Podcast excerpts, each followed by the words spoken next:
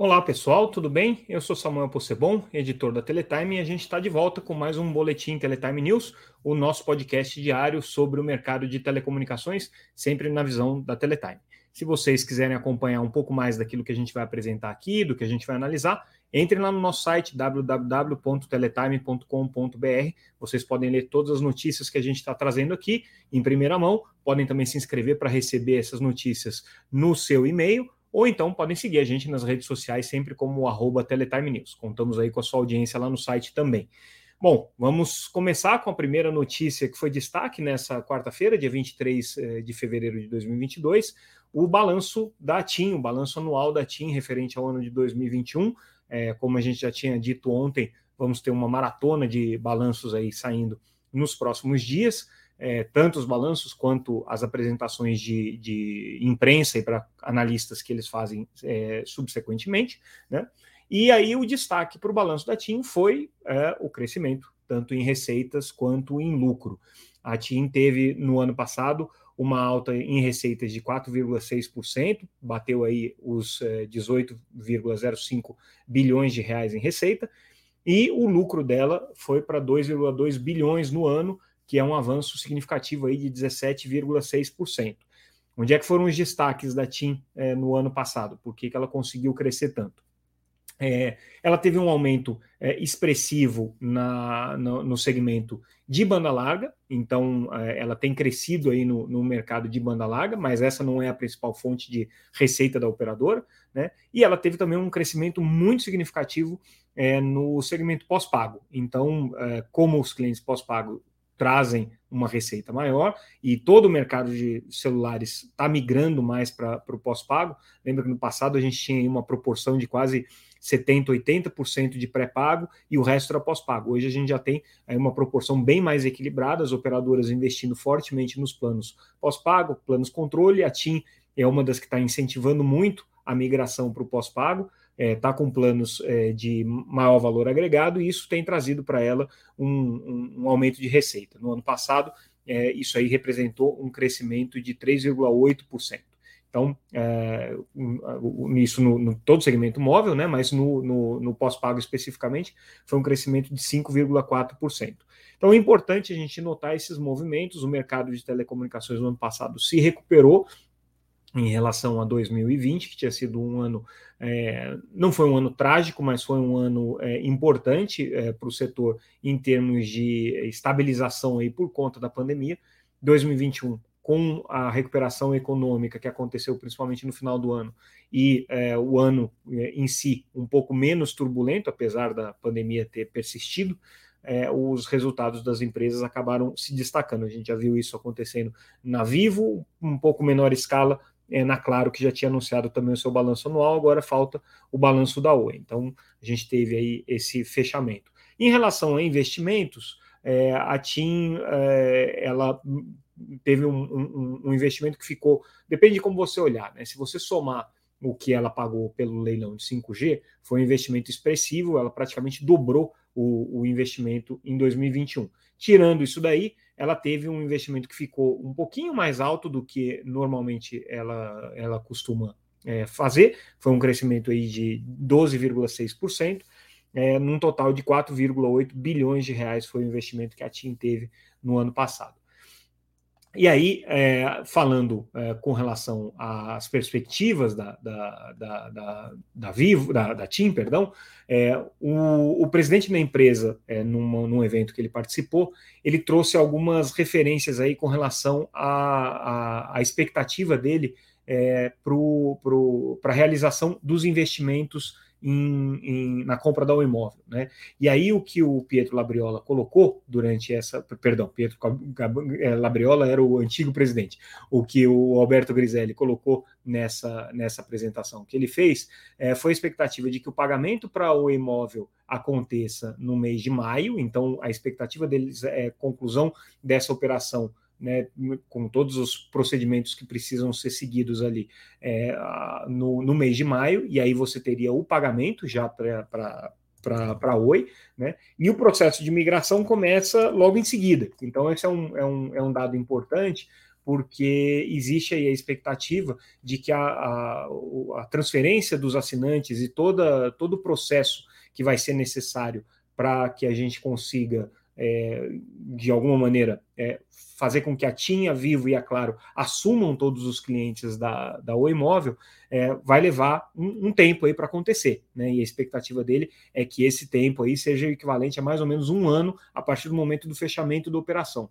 Então, considerando a operação é, em, em, é, encerrada em maio, com o pagamento, a TIM prevê que ela vai pagar mais ou menos 90% é, do valor no mês de maio e depois tem um, um, residual aí de 10% que vai ser pago é, quatro meses depois. O valor total que a TIM está pagando é de 7,3 bilhões, mais ou menos, né? Então, é, 90% disso vão ser desen, é, é de desencaixe é, previstos para acontecer em maio. Depois disso, tem todo o processo de migração, é, você tem que passar as bases de dados, você tem que fazer o ajuste dos sistemas. A conclusão de tudo isso é que em maio do ano que vem, aí não existe mais resquício da Oi Móvel, todos os clientes já vão estar migrados, é, e a expectativa deles é que é, isso daí seja um, um, um processo é, lento, cuidadoso, mas que vai trazer resultados importantes aí para a operadora. Então, essa é a perspectiva que a TIM traz é, nessa análise que, que o presidente da empresa fez com relação à compra da o imóvel. Seguindo então com o nosso noticiário, a nossa próxima notícia diz respeito ao presidente da EAF, que é a empresa que vai fazer a administração do processo de limpeza do espectro de 3,5 GHz para o início das operações 5G. É, essa empresa, é, que a gente chama de entidade é, administradora da faixa, por isso é EAF. É uma empresa que tem as principais operadoras de telecomunicações como acionista, é, são as empresas que compraram os lotes nacionais do, do, do 5G, que estão uh, bancando a atividade dessa EF. É uma empresa que vai ter um orçamento de 6,3 bilhões de reais, é muito dinheiro. É, a gente acabou de ver aqui o, o, só como referência o balanço da TIM, né? O, o balanço da TIM trazendo é, uma receita líquida é, anual né, da empresa da ordem de 8,7 é, 8,7 é, bilhões, ah, perdão, é, o, o, o, o EBITDA dela na casa de 8,7 bilhões, é, significa que é, a EAF vai ter aí um tamanho equivalente ao EBITDA da TIM. Então é uma empresa realmente muito grande. É, a EAF vai ter essa responsabilidade de fazer a limpeza da faixa, vai ter a responsabilidade de instalar a rede do Programa Amazônia Integrada e Sustentável, PAIS, que é a rede subfluvial na região da Amazônica, Amazônica que vai ser, insta, vai ser instalada com recursos do 5G, vai ter obrigação de construir a rede privativa para o governo, uma rede privativa nacional para comunicação de dados do governo, enfim, orçamento gigante, missão super complicada, e quem vai presidir a empresa é o Leandro Guerra. O Leandro era diretor de assuntos institucionais da TIM, e aí ele se desliga agora da TIM, assume essa responsabilidade, não tem prazo aí para acabar esse trabalho, tem muita coisa pela frente, é, um, é uma missão aí que vai durar seguramente aí os próximos quatro ou cinco anos é, de trabalho intensivo que a EAF vai ter que manter, e é uma empresa que tem uma, uma supervisão de um grupo é, gerido pela Anatel, então ela responde por essa política pública a esse grupo. Obviamente, existe controle aí dos, dos, dos órgãos de, de acompanhamento é, do governo, então o TCU, o Ministério Público sempre ficam bastante em cima, e existe uma expectativa, uma pressão muito grande das empresas de telecomunicações com relação ao trabalho da EAF. Então, por isso mesmo, é, existe aí essa expectativa importante de que a, a EAF uh, comece a funcionar e o Leandro Guerra foi escolhido para exercer essa função. É, ainda não tem o seu substituto designado na TIM, por enquanto a função fica sendo acumulada pelo Mário Girassoli, que já era o chefe do Leandro e agora é, vai exercer diretamente essa função de diretor de relações institucionais. Então, Mário Girassoli, que é o vice-presidente, vai assumir diretamente essa função.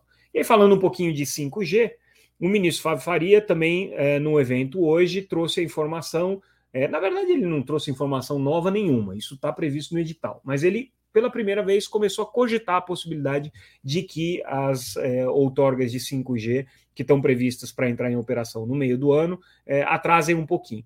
O edital fala isso desde o começo, tá? Então você tem 31 de julho como prazo para entrada em operação do 5G na faixa de 3,5 GHz em todas as capitais do país. Esse é o deadline. Só que o mesmo edital diz que esse prazo pode ser prorrogado por mais 60 dias, caso haja uma justificativa plausível, e dá inclusive a possibilidade do, do GAISP, que é o órgão, o, grupo gestor né, dessa atividade, que vai inclusive é, é, supervisionar a EAF, dá a prerrogativa para o GAISP é, fazer um novo adiamento caso precise. Então, não tem novidade nenhuma no fato de que pode ser adiado, todo mundo sabe isso, disso desde o momento em que o edital foi publicado. É, existe sim a expectativa no mercado bem concreta de que haja esse adiamento, porque são muitas as etapas e é difícil se conseguir cumprir o cronograma é, como está estabelecido. Porém, é a primeira vez que o ministro Faria traz esse assunto. Ele estava até então martelando muito né, no prazo, na questão do meio do ano e tudo mais. Inclusive, ontem, quando ele anunciou que ia permanecer no Ministério das Comunicações, foi bastante incisivo. Né? Em julho vamos ter o 5G e tudo mais. Agora ele já está dando uma amenizada. Bom, ele não vai deixar o governo, ele vai continuar como ministro, não tem planos eleitorais, planos é, públicos, né? Não que a gente saiba, ele tem assegurado aí que vai se dedicar à iniciativa privada ao final do seu mandato. Então ele não está mais com essa pressa toda, né? Talvez a coisa né, estique aí, né? Deu uma escorregada aí de, de dois meses, talvez um pouco mais, porque realmente é muito complexo isso, como a gente já explicou ontem. Indo adiante, aí a gente comenta um pouco os dados trazidos pela Vivo na conferência para analistas e jornalistas subsequente ao anúncio do balanço. Ontem a gente falou do balanço, demos os principais números, né, o desempenho da empresa, foi realmente é, um, um, um, desempenho importante aí em termos de lucro e também crescimento de receita. E aí é, eles uh, trouxeram hoje, o Christian Gebara, que é o CEO da empresa, trouxe um pouco mais de detalhes. Bom, a gente destaca algumas coisas. Primeiro, que eles vão aumentar preço, tá? Então, Uh, o que o Gebara coloca que, por conta de todos os uh, impactos inflacionários né, e dos investimentos que foram feitos pela Vivo, existe sim a expectativa de um aumento de preço de 10% nos serviços de banda larga de fibra. Então, uh, os consumidores aí vão ter que se preparar para esse impacto. E o foco principal dele agora pelo menos nesse ano de 2022, ao que parece, é, é, retenção de base e aumento do valor do cliente com oferta de mais serviços, com é, é, ampliação dos pacotes que estão contratados, enfim, né? Esse vai ser o foco aqui principal da Vivo nesse, nesse primeiro nesse primeiro nesse primeiro trimestre e certamente é, isso aí vai se estender ao longo do ano também. Uh, a perspectiva que o, que o, que o Gebara traz é de um aumento significativo aí de, de, de é, receita da empresa, à medida que a, a, a empresa de rede móvel da Vivo, a Fibrasil, entrar em operação, porque isso vai fazer com que a Vivo tenha menos necessidade de fazer investimentos na construção da rede, porque isso aí vai ficar sob responsabilidade da Fibrasil, e eles vão poder se focar justamente na ampliação é, das receitas em cima dessa rede. Então, essa aí é a perspectiva é, trazida pelo, pelo, pelo presidente da Telefônica, pelo Christian Gebar. É, mas ele comentou outras coisas também. Com relação à compra do imóvel, não, quer, não quiseram dar muitos detalhes aí de como é que vai ser o processo de migração, é, nem de quando que isso vai acontecer, ao contrário da, da TIM, né, que já colocou isso para maio.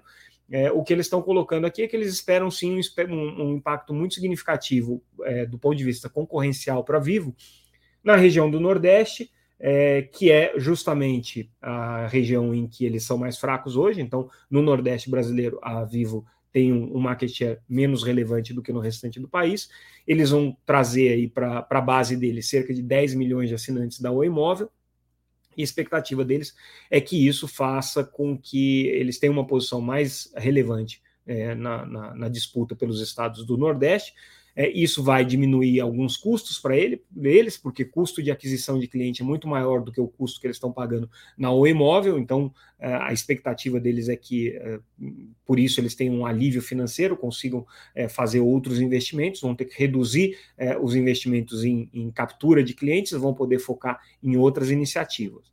Então, a expectativa deles aqui é principalmente com relação ao Nordeste, e a Vivo deve estar focando aí todas as suas estratégias em manter esses clientes que vão é, chegar da Oi Imóvel na sua base. A gente sempre gosta de lembrar isso, tá? Nenhum cliente vai obrigatoriamente para nenhuma operadora. Existe um acordo entre eles de como esses clientes vão ser partilhados, mas no momento em que é, o cliente quiser, ele pode ir para a operadora que ele assim desejar. Não tem nenhuma cláusula, nenhuma obrigação nessa operação do imóvel que vincule um cliente a ir para a operadora A ou para a operadora B. Vai ser é, de cada uma dessas empresas um trabalho de convencer os clientes do imóvel de que eles vão ser bem recebidos aí na nova casa e que vão ter vantagens, enfim, né? Mas a gente sabe que é sempre um momento que o, o, consumidor vai poder ter uma reflexão sobre qual é o melhor destino, qual a melhor operadora que ele quer para si.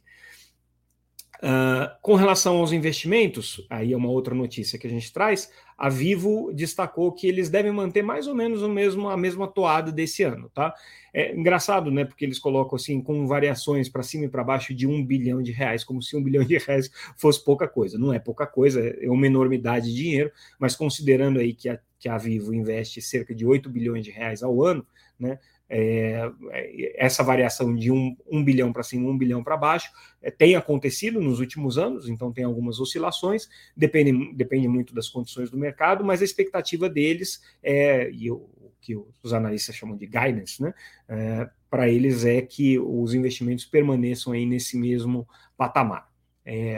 Seguindo então com o nosso noticiário, já falamos aqui dos investimentos, falamos é, com relação ao, ao, aumento de preços, falamos com relação à questão é, do Nordeste, e aí a última notícia que a gente destaca com relação ao balanço da Vivo é, é a, a perspectiva deles de desligamento do 2G.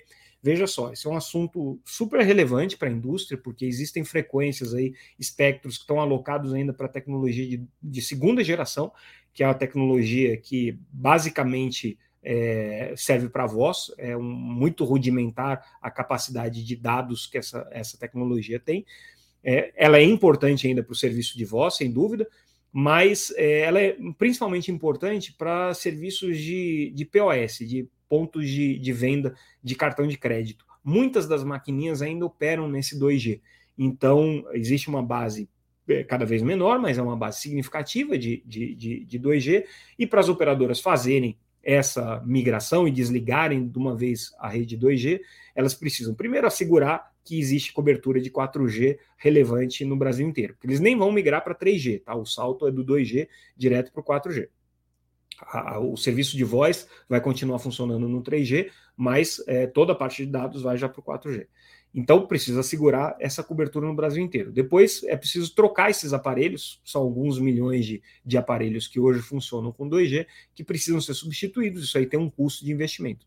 Mas uma vez que você faz essa migração, as vantagens para a operadora são muito grandes, porque ela libera espectro, ela pode fazer o que eles chamam de refarming, né, que é você é, redirecionar espectro para outros serviços, recombinar o espectro para que ele possa ser aproveitado para o serviço de 3G para 4G, eventualmente no futuro até para o 5G, né? E aí você tendo esse espectro liberado, você tem muito mais flexibilidade para ampliar a sua rede, para poder adquirir novos clientes, né? Sem que aquilo crie um congestionamento. A rede 2G ela custa muito mais caro para ser mantida também, porque ela consome mais energia.